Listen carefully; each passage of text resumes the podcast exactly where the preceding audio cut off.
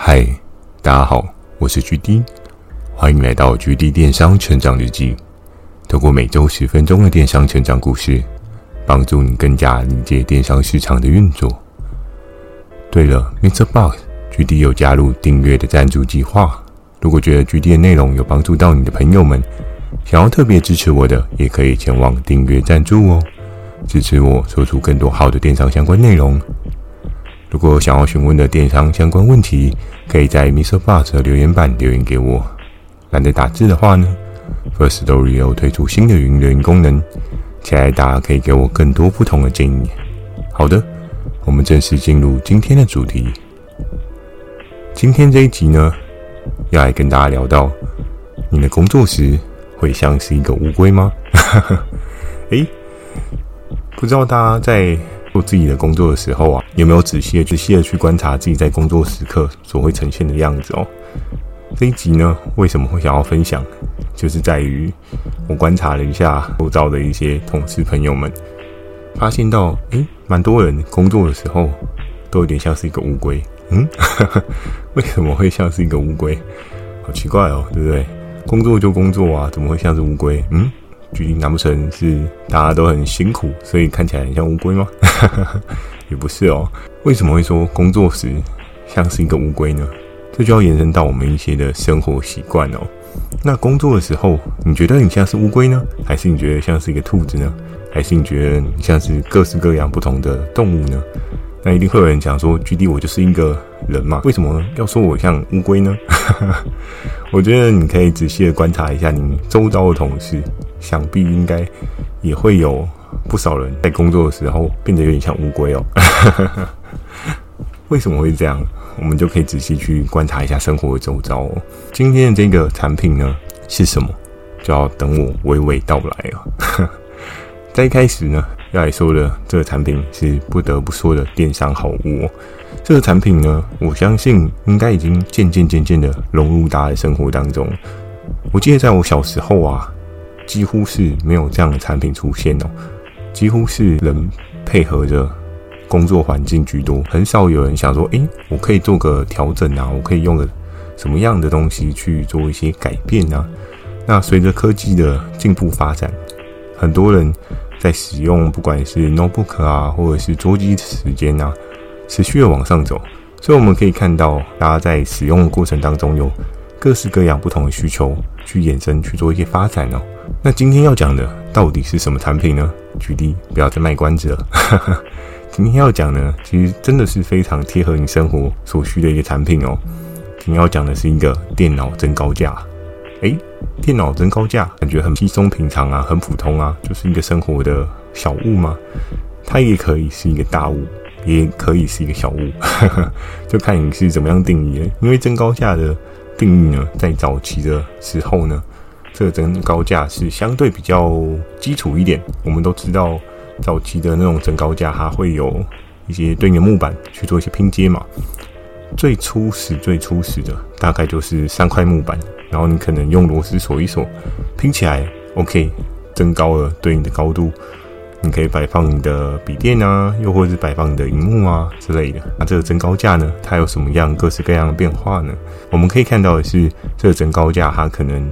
增加了各式各样不同的机能性哦，比如说挖一个洞让放笔，这是一种；比如说加一个小抽屉，让可以放一些办公小物，对不对？比如说像是便利贴啊，又或者是放一支短笔啊，又或者是放回纹针啊，又或者是放小的订书机啊，各式各样的方式融合在你办公时候的需求哦。而这个电商好物为什么不得不说，其实在电脑增高架在现在的生活当中啊。点燃已经成为一个必备品哦。为什么呢？这就要讲到一开始的主题：你的工作时会像是一个乌龟吗？像是乌龟，不是说你个性像乌龟，或是诶你像乌龟一样，就是很认命，没有任何的反抗意识，而是说你的身体形状会很像一个乌龟。为什么呢？我们可以仔细看一下你周遭的同事朋友们，很多如果假设你今天没有用增高架的朋友啊。你会发现到，诶，他有时候在看一些资料啊，或者是他在很认真做一些事情的时候，他会相对来讲头比较往前倾，然后我也看清楚这画面对应的资讯啊，有时候你收到一些资讯内容，它可能呈现的样子或是字形的大小非常模糊，又或者是极其细小。当然，你可以透过一些工具去帮助你把那些字形放大之类的，这也是一个可以变通的方式。可是往往人呢，都会在一开始。我们不去做任何的变动，然后直接去看对应的内容。所以，为了把这个内容看得更仔细呢，我们就会自然的将我们头往前，离目更进一步哦。那俨然呢，你就会看到一个人，好像是乌龟一样，对不对？感觉背后背了一个很重的龟壳，然后你为了要看清楚，所以你头往前倾了之后。那就会造成这样的姿势哦，侧面看起来真的很像一个乌龟。因为我自己的同事啊，坐我隔壁，然后有时候因为我自己有使用的画面有两个，那我在看次画面的时候，就不免会看到他在工作时的一些样貌跟状态哦。那那时候我就想，哇，这个姿势真的是 蛮可爱的哦，对不对？就真的头往前凸一个。我相信啊，应该如果你今天是在一些大公司工作啊，你更容易看到这样的情况发生哦。因为现在的工作环境，应该蛮多人都使用笔电居多，可能为了一些会议上面啊讨论的方便性，所以使用桌垫还是有，但可能相对来讲会稍微少数一点。那因为笔电呢？有时候你要去找寻一些对应的内容，又或者是笔电，你为了要好携带，你会发现它的荧幕啊的比例相对也不会这么的大。你要找寻东西呢，就要更加更加的贴近这个画面哦。那你更容易呢成为一个乌龟哦。那画面真的很有趣，你真的可以仔细的去观察一下。所以这个电商好物呢，也渐渐渐渐的融合在你我之间的生活当中哦，各式各样的。电脑增高架呢，也一直不同的进化有演变，轻便型的、耐用型的，又或者是可变型的，呵呵，对不对？我们也可以看到那种变形金刚型的，然后又或者是那种极小、超方便携带，可能你就贴在电脑的下方了，它就可以作为一个对应的增高架哦。所以在这个过程当中，我们可以看到各式各样的增高架啊，在这个市场上面做演变哦。而我们往往都会说，希望自己长得多高，希望自己可以变高。但我们也可以去观察到，在这个电脑的世界上面，人们为了有一个更好的生活环境，我们也希望我们电脑画面可以变高，可以垫高哦。我记得在早期啊，增高架还没有这么普及的时候，举例我那时候为了让我的次画面看起来比较顺眼，因为当你今天两个画面高度有极大落差的时候，其实你在画面移转的过程当中，你会比较尴尬，比较没有那么顺畅。所以呢，我那个时候也有用一些调整哦，比如说拿个纸盒啊，或者是纸箱啊，垫在下面啊，让它也变得相对比较高一点。但是如果有增高架的话，是一个更好的使用状态哦。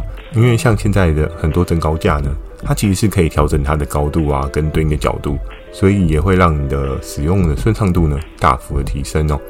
那那个时候，那些增高架的这个产品的故事当中啊，他生活有了许多的演变哦。而在增高架呢，我最有印象的一场战役呢，就是 S 哥那一场战役。我其实已经有点遗忘了，就是我之前的集数有没有讲过这一场战役哦？但应该也没有关系，如果有讲，maybe 可能也是很前面几数哦，就容我再跟大家做一个回忆吧。这个增高架呢，在初始的原型啊，就是刚刚所跟大家讲到的那种木板型的增高架。那木板型的增高架呢，它是我讲的那种更初始的三块型的增高架吗？还不是哦。在那个市场上面呢，由于需求有一些不一样的演变，那这个木板增高架呢，它的板相对变得比较轻薄一点。为什么它会变比较轻薄呢？因为它要成为一个可以 DIY 组装的对应产品哦。因为你知道。如果假设这个架子组装好，那它放到对应的包装纸盒，在寄送给消费者的时候，那个材质会对应变得相对比较大一点。所以呢，在当时的工厂，它有设计出一个非常人性化的 DIY 的版本哦。DIY 的版本呢，自然你就必须要运用一些你的大脑的知识去构筑这个增高架的状况。所以在那个时候呢，这个产品有一个不一样的市场发酵，在于它轻薄，在于它好组装。在于的是，它有各式各样的机能，像是刚刚所跟大家讲到，它可能有个小抽屉，又或者是板子跟板子之间的隔间，它可以放一些各式各样的小物。更有趣的是，它旁边可能还有画几个小洞。那这个小洞要干嘛呢？有时候你不是会有各式各样的笔吗？钢笔啊、蓝笔啊、黑笔啊，或者是红笔啊，或者荧光笔啊，各式各样的笔，你可以插在那个小洞上面。所以俨然它就变成是一个超级万能的增高架。它除了让你的画面，不管是笔电啊，又或者是让你的电脑荧幕啊增高啊，除此之外呢，它还有各式各样的功能可以帮助你有一个更好的发展哦。甚至呢，在增高架的颜色上面，它也非常的 colorful。毕竟它的板材还是可以用一些贴皮的方式去贴一些不一样新的颜色色系，去做一个不一样的发展哦。所以在那个过程当中呢，这个增高架其实是在我第一份工作就开始在市场有发酵的产品哦。而那时候呢，当我到了这一个游戏当中的时候，跟 S 哥已经经历了一段时间。那 S 哥那时候有一次就有跟我讲到，他说。哎，GD 啊，你之前的那个增高架，你那边有卖吗？然后我那时候就跟 S 哥讲说，哎，S 哥，我帮你稍微查一下，稍微了解一下这个增高架目前在我们这边的状况哦。在之前有跟大家讲过啊，其实我们的游戏规则，在之前有跟大家讲过啊，我们的游戏规则是，今天有另外一个业务窗口，他们有上架一模一样的商品的时候，我就必须要递出对应的挑战书哦。而我那时候再稍微看了一下对应的状况啊，这个商品有上架吗？有的，那是谁呢？嗯，是传说。而我那时候又稍微看了一下，诶，传说的那个合作伙伴是谁呢？哎呀，真的是冤家路窄，对不对？真的是冤家路窄。传说手上所握的那个合作伙伴呢，就是我跟 S 哥在上一份工作互尬的合作伙伴哦，所以在那时候就非常有趣啊，就是诶，我就跟 S 哥说，诶，这个好像貌似你不会输诶，因为你在上一个地方就打赢他了，在这边应该也不会输给他吧？那在那个时候，当我没有跟 S 哥讲说对方的一些详细资料，我只说你有跟他互相竞争过。我们还是要保守对你合作伙伴的一些资讯啊，这是一个应尽的道德义务哦。所以在那个时候呢，S 哥大概自己也意识到可能面临的是什么样的对手。那那时候 S 哥就跟我讲说啊，举例没关系啊，反正我这边库存很多，对不对？因为上一份工作的主管给 S 哥下了很多 order，就没有想到没有卖得很好。然后在那时候 S 哥就说没有关系，这一些东西呢。我就帮你玩到底，就算稍微只有小赚一点点也没有关系，反正要打多少你就跟我讲。那在那个时候呢，我自己就非常开心哦，哇，又捡到宝了，对不对？诶，人家可以给我很强的价格，那我应该可以打赢这场胜仗吧？于是，在那个时候呢，我就开始准备起了我的第一场战役，这也是第一场跟传说互相 PK 的战役哦。那时候真的是你一来我一往哦。打的时候真的是得心应手，为什么呢？因为当你已经知道对方的底牌是什么状况之下，你要打起来，你就会无所顾虑哦。而且甚至当我知道 S 哥他手上的这一些东西，他是想要抛掉、清掉，把这个库存去化掉的时候，我就更知道我在整个的操作过程当中啊，我的筹码面是非常非常强哦。因为当一个合作伙伴他是想要清仓的概念。我们都知道清仓跳楼大拍卖至少都是三折起跳，所以那时候大概也意识到 S 哥他有一些对应的库存压力。而那时候打的过程当中呢，打一次就成功吗？啊，那就想太多了。传说怎么可能这么弱，对不对？递了第一次挑战书呢，很快的传说又再递回来一次哦。在后续呢，当然会有第二次、第三次，甚至我印象中我们好像打到了第五次吧。第五次的时候，我最后一次递了那个挑战书啊，那时候 S 哥也有跟我讲说，哎、欸，举例这个其实有点底诶、欸，有点开始要没赚钱了。但我那时候就跟 S 哥说啊，没有办法，对方可能就赌一口气吧，就是死都要赢你啊，你也没办法。那如果我们要上的话，可能就必须要有所取舍哦。哎，那时候 S 哥大概也是评量了一下。当然，库压也是一个考量，所以他就说：“好吧，举例就打到底吧，你就看怎么打怎么好。”那那个时候呢，我们就真的非常的 crazy 哦，就从一路大概二十左右吧，一直打打到四十还是五十左右水位哦。那我相信那时候连大帅为什么会觉得我很 crazy 的点是：哇，你这个新人 刚来就打出这种合约，怎么会这么夸张？因为在那时候我们在所谓的利润比上面啊，有一些竞争的态势哦，所以那时候就疯狂的一直一直一直打。那当然会能够有对应的这个利润比呢，也有可能是整个的定价上面相对还没有过度的跳水，因为我们都知道是，当你定价上面过度跳水呢，也会造就成你市场上面有极度强力的价格破坏程度，但是呢，你也会减少了很多可能获得的市场利润哦。所以在那个时候，你一来我一往，我们打的过程当中啊，不免除了，在外界外部的那一些竞争平台，他们可能有一些价格开始已经有一些微调了，但我们的价格。在当时是还没有大幅的微调，可是我觉得好处是我们也可以设置说，诶，这个价格水位，当我们有一个更好的利润比的时候，是不是有个更好的输出量哦？所以在那个时候呢，测试的过程当中，打了最后一场胜仗。诶，传说脸都绿了，对不对？可能他的合作伙伴就真的跟不上了。那我跟 S 哥就真的顺势上档哦。哎上档之后呢？你说这个卖很好吗？嗯，因为我上一份的工作主管竟然留这个屁股叉，留这个，哎，反正有点像是烂摊子吧。那有点像是我要帮他收尾的概念。所以在那时候呢，代表的是什么？市场需求并没有到非常的强势哦。尽管我打得非常的厉害，尽管我把传说这个销售档次吃下来，但因为市场需求已经淡化了许多，所以就没有喷量的状况哦。那在那个时候呢，还是有跑，但我印象中大概一个销售周期可能 maybe 两三万吧，就是之前跟大家聊过的那种，可能五六万以上才是超级无敌大档嘛。对，所以在那时候两三万呢，当然对距离我来讲。算是一个还不错的状况，因为那时候还在新手村的阶段哦，所以能够吃了这个大补丸呢，也是偷笑了。对我实际的业绩帮助呢，是没有到非常大幅的成长，但也不是完全没有成长哦。所以在那个经典战役当中呢，电脑增高价在我的电商的历程啊。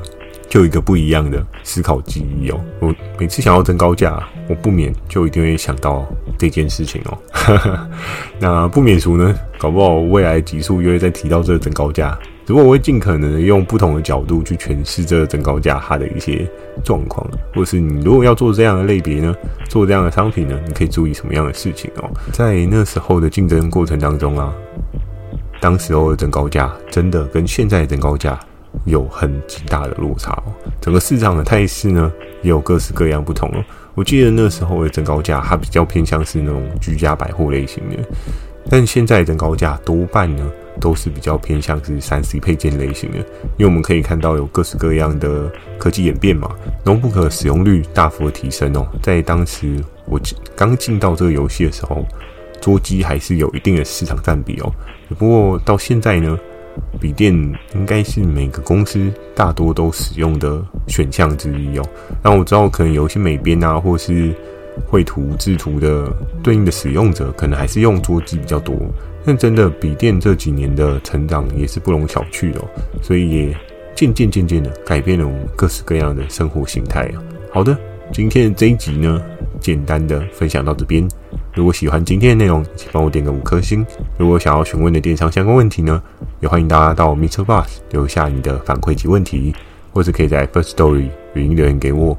如果觉得 G 店内容有帮助到你的朋友们，想要特别支持我的，也可以前往订阅赞助哦，支持我说出更多好的电商相关内容。我在 Facebook 跟 IG 也会不定期的分享一些电商小知识给大家。记得锁定每周二跟每周四晚上十点的 G 电商成长日记。对了。今天没有问题吗？当然有问题啊，对不对？最后还是要来问大家一个生活的小分享哦，对不对？在一开始呢，有跟大家讲到工作会像是乌龟吗？我希望大家可以去请你的周遭朋友，就是侧录一下你，对不对？诶，会不会工作到一半你也变得有点像是一个乌龟的形态，对不对？从一开始做的直挺挺的，后面就是头慢慢慢慢的往前凸了。我相信这个 moment 这个过程啊。不管是你自己的状况啊，或是啊，我知道大家都不喜欢拍自己嘛，没关系，你可以拍一下你的同事，我觉得应该也蛮有趣的哦。你可以就是手机开着，然后侧录，然后放着，看一下你今天工作一整天的一些状况，看一下是不是真的很多同事都会哎渐渐渐渐的变成了一个乌龟。我觉得这画面应该还蛮有趣的，也蛮期待大家可以分享一些你的生活经验分享，对不对？诶，是不是真的工作的时候会变得像乌龟？尽管现在很多人都有用电脑增高架的习惯哦，但是是不是还是很多人会就是渐渐渐渐变得像乌龟呢？这就有待我们一起来研究跟一些探索。好的，那祝大家有个美梦，大家晚安。